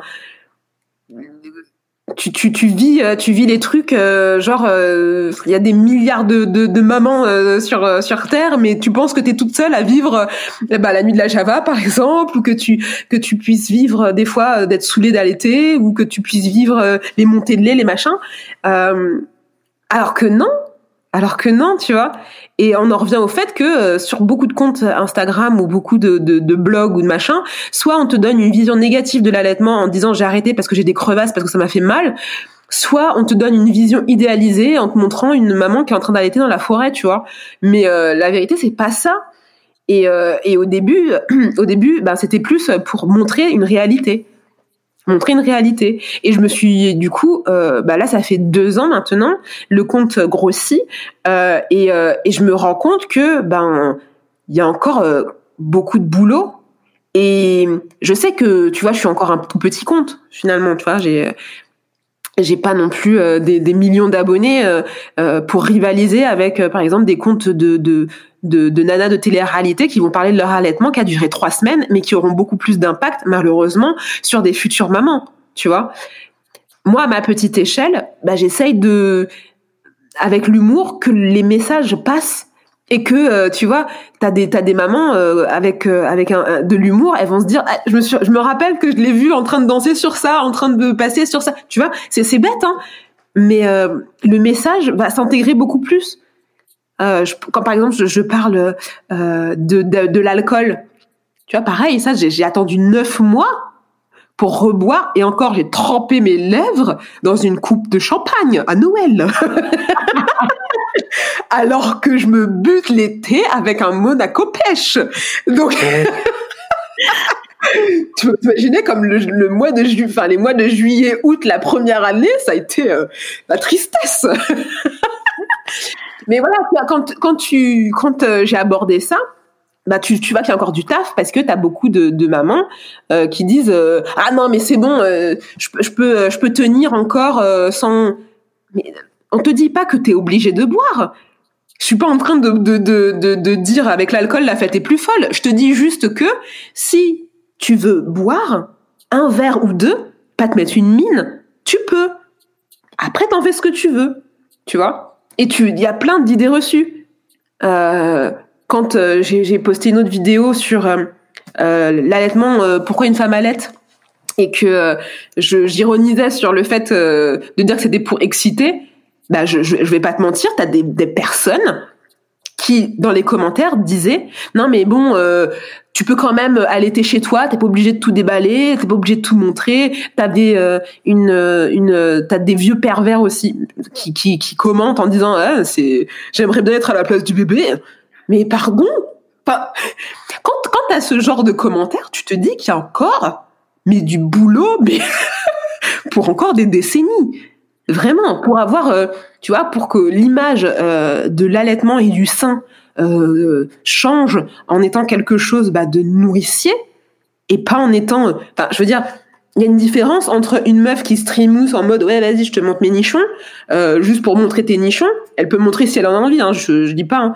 mais quand tu as un bébé qui a un sein dans la bouche à quel moment dans ta vie dans ta tête, tu te dis, c'est, c'est, bandant, quoi. Il y a vraiment, là, là, pour le coup, alors je veux bien être, euh, tu vois, dans la bienveillance et dans le non-jugement euh, pour les, mais là, il y a un moment, je me dis, non, mais il y a eu un trauma. Il y a eu un trauma, je ne sais pas. Et quand tu vois que sur des, sites pornographiques, il y a quand même des, des, des sections pour ça aussi, tu te dis qu'il y a un boulot de fou. Et du coup, c'est pour ça que je pars sur banalisons l'allaitement et je suis pas dans normalisons l'allaitement parce que pour moi l'allaitement c'est normal, c'est la continuité de, la maternité. Je le banalise parce que il faut que dans l'espace public euh, la, femme qui allaite ne soit pas euh, fustigée parce qu'elle donne à manger ou parce qu'elle réconforte son enfant. Tu au même titre qu'une maman qui donne un biberon, ben elle donne à manger. Au même titre qu'un mec qui mange à côté son sandwich jambon beurre, et eh ben il mange son sandwich jambon beurre, et eh ben tu vas pas le, truc en disant arrête ta bouche elle m'excite quand tu mets ton sandwich dedans. Bah, à quelle heure? Tu vois ce que je veux dire? C'est c'est con hein, mais euh, c'est il y a, y, y a vraiment vraiment vraiment du, du boulot à faire dessus quoi. Et euh, au départ c'était un truc euh, voilà c'était je je c'est un exutoire pour moi et là, c'est devenu plus, voilà, je, je, quand je reçois des messages de, de, de certaines mamans euh, qui, qui, qui, me disent, euh, ben ouais, j'ai, j'ai, j'ai vu tes vidéos et franchement, ça me, ça me conforte, ça me donne envie de continuer, ça me motive et tout ça. Euh, ou quand tu vois même des, enfin des, des femmes qui n'ont même pas d'enfants. Euh, qui te disent ouais je suis ton je suis ton compte et tout et ça me fait marrer et j'apprends des trucs et tout ça ben franchement là oui ça galvanise en fait et tu te dis que tu vas toucher une petite partie. Tu vas toucher une petite partie, mais cette petite partie-là, c'est peut-être des futures mamans qui vont euh, avoir euh, cette information et qui ensuite euh, ça va faire un chemin du chemin chez elles quoi. Tu vois, elles vont pas partir en mode page blanche en disant bah je je savais pas. elles verront que voilà il y a il y a il y a des il y a une réalité autour de l'allaitement qui est pas toujours non plus en mode idéal machin mais que c'est surmontable euh, si tu es accompagné et si tu as les bonnes infos. quoi. Qu'est-ce que ça a changé pour toi, euh, la maternité? Euh, Je pense que je suis beaucoup plus sûre de moi. Et ça, c'est sûre de moi aussi en, par rapport à mon corps. tu vois, ça fait un an, un an, un an et demi que je suis en au bras. Alors, je fais un 90D, tu vois. Mais voilà, c'est un 92, voilà, c'est pas, voilà. Mais à l'époque, ça aurait été impossible pour moi de sortir sans soutien-gorge. Impossible. Parce que j'étais en mode, oh, est-ce qu'ils vont voir que ça ballotte Est-ce qu'ils vont voir la forme de mon téton J'aurais été, c'est impossible. Et aujourd'hui, ben, je m'en fiche. Je m'en fiche complet. Euh, je, je vis pour moi. En fait, enfin, je, je, je, je, vis pas pour le regard de l'autre en fait en, pensant euh, est-ce qu'il va me trouver bien? Est-ce que je serai euh, assez jolie? Est-ce que je serai machin? Je m'en fous. Et c'est aussi pour ça que tu vois euh, bah, deux ans après aujourd'hui j'ose me montrer. Et je me montre pas forcément en mode enfin de façon flatteuse en me disant attends est-ce que je prends le bon angle? Est-ce que je prends le bon? J'ai la tête que j'ai ça te plaît, ça te plaît pas, c'est pas grave. Moi, je passe mon message et c'est à ce niveau-là, tu vois. Vraiment, euh, euh, et, la maternité aussi m'a fait me poser des questions euh, sur lesquelles je me serais jamais penchée si j'avais pas eu mon enfant. J'ai toujours eu cette, j'ai toujours été curieuse, je pense, et, prête à me remettre en question, mais il y a des questions sur lesquels je me serais pas forcément penchée, tu vois. Notamment, euh, enfin, tu sais, en termes d'éducation et euh, ou des choses comme ça, euh, je me serais pas me serais pas intéressée à ça et et, même le jugement aussi et le libre arbitre surtout. Le conditionnement, ça c'est des questions sur lesquelles je me suis penchée avec Boobs, vraiment avec Boobs. La maternité, elle est ce qu'elle est. Je pense que euh, c'est Boobs qui m'a, enfin, changé, m'a permis d'évoluer, tu vois, sur une façon de voir les choses, de voir le monde. Euh, et, euh, et ouais, le, le, conditionnement, par exemple, euh, en fait partie. Euh, le libre arbitre en fait partie. Et et, et quand, enfin, quand tu prends conscience de ça, euh, ça, ça, ça, change beaucoup de choses en fait dans, dans ta vision de, de, de voir la vie en vrai. On va passer aux petites questions de fin d'épisode. C'est quoi pour toi être une maman nimoise? C'est une maman qui vient de la région parisienne et qui euh... et qui par amour est venue euh, rejoindre son copain euh, de Nîmes, euh, qui s'est dit que qu'elle repartirait sur Paris au bout de six mois et qui finalement euh, est là depuis dix ans, a acheté un appartement et a eu un enfant. Je suis ici, je me sens, je me sens, je me sens bien en fait. Je me sens bien et je j'ai pas un voilà j'ai pas un réseau d'amis euh, étendu et tout machin. Euh, et c'est c'est pour ça aussi que les réseaux sociaux m'ont beaucoup aidé aussi à me à, à, rentrer en lien avec des personnes qui pas forcément pensaient comme moi c'est pas ce que je recherche non plus hein, mais qui vivent des expériences similaires et avec lesquelles tu peux t'identifier et avec lesquelles tu peux échanger. Euh, mais euh, ouais ça m'a ça m'a apporté des bah, des expériences euh, des expériences à penser que j'aurais peut-être pas eu euh, si j'étais restée chez moi je sais pas. Après, on peut pas refaire euh, on peut pas refaire l'histoire mais c'est ce que ça m'a apporté. Quel est ton endroit kids friendly préféré à Nîmes? Le parc le jardin de la Fontaine. Euh, en fait, c'est un, grand, un grand parc avec des canards, des cygnes, des poissons euh, sur les bases, sur des bases de des termes romains. Euh, et euh, mon fils adore aller là-bas pour courir après les pigeons et euh, courir sur la sur les pentes qui montent jusqu'à la Tourmagne et redescendre en cavalant. Il adore ça. Et, et puis c'est voilà, c'est un petit moment à nous. On prend des petites des petits croutons de pain qu'on donne aux pigeons. Il est tout content. Donc ouais, dans le, le jardin de la Fontaine, c'est pas mal. Et quels sont tes projets rien que pour toi et ce prévu en famille? Les projets rien que pour moi, c'est de développer un peu plus Boobs et de euh, la partie euh, shop aussi parce que euh, en fait donc j'ai le shop Boobs où je vends des suites des suites des suites avec des messages d'allaitement et tout ça mais qui ne sont pas avec des ouvertures donc c'est toute une contradiction qui peut perturber certaines mamans que j'ai déjà expliqué, mais euh, je veux euh, faire, en, enfin je veux montrer que tu peux t'habiller comme tu as envie, euh, banaliser l'allaitement avec des messages et, euh, et euh, utiliser des techniques qui font que tu te ruineras pas non plus dans, dans certains suites ou certains ou certains t-shirts d'allaitement. Donc je voudrais plus passer ces, ces messages-là et développer plus le, le, shop. Et puis ensuite j'ai d'autres projets, mais bon, je vais pas, je vais pas trop les développer là parce que c'est voilà, c'est des petites surprises par-ci par-là. Euh, et puis après, euh, à titre perso, euh, quand on sera plus euh, en Covid, je veux aller euh, me faire un spa et me faire masser parce que ça fait trois ans que j'ai pas pris ce, ce, temps pour moi. C'est tout bête, c'est un tout petit truc, mais mais vraiment, je me suis pas, euh, je me suis pas pris euh, genre un temps, euh, genre, je, tu sais, tu, déposes ton cerveau, tu te fais masser et tout ça. J'aurais pu en plus, hein, tu vois, j'aurais pu, j'avais des occasions, mais à chaque fois, tu vois, les trucs qui sont remis à deux mains ou genre je fais machin. Voilà, si j'ai, si je peux, je me fais ça. Et en famille? En famille, c'est de plus euh, là on voudrait voilà aller un petit peu à la montagne ou quoi. Et puis euh, on, on voulait aussi aller à l'étranger mais bon. Voilà. Euh, mais être plus euh, ouais plus voyager merci beaucoup Lindsay. Je t'en prie Shane Merci d'avoir écouté le tourbillon et si ce podcast vous plaît, vous pouvez le soutenir en mettant un avis et 5 étoiles sur votre application podcast. Cela m'aidera beaucoup. Pour échanger sur le sujet abordé avec l'INSEE, retrouvez-nous sous la photo de l'épisode 75 sur Instagram.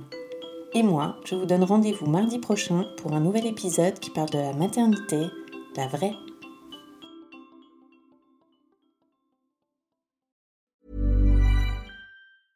Hey, it's Danny Pellegrino from Everything Iconic. Ready to upgrade your style game without blowing your budget? Check out Quince. They've got all the good stuff shirts and polos, activewear, and fine leather goods, all at 50 to 80% less than other high end brands.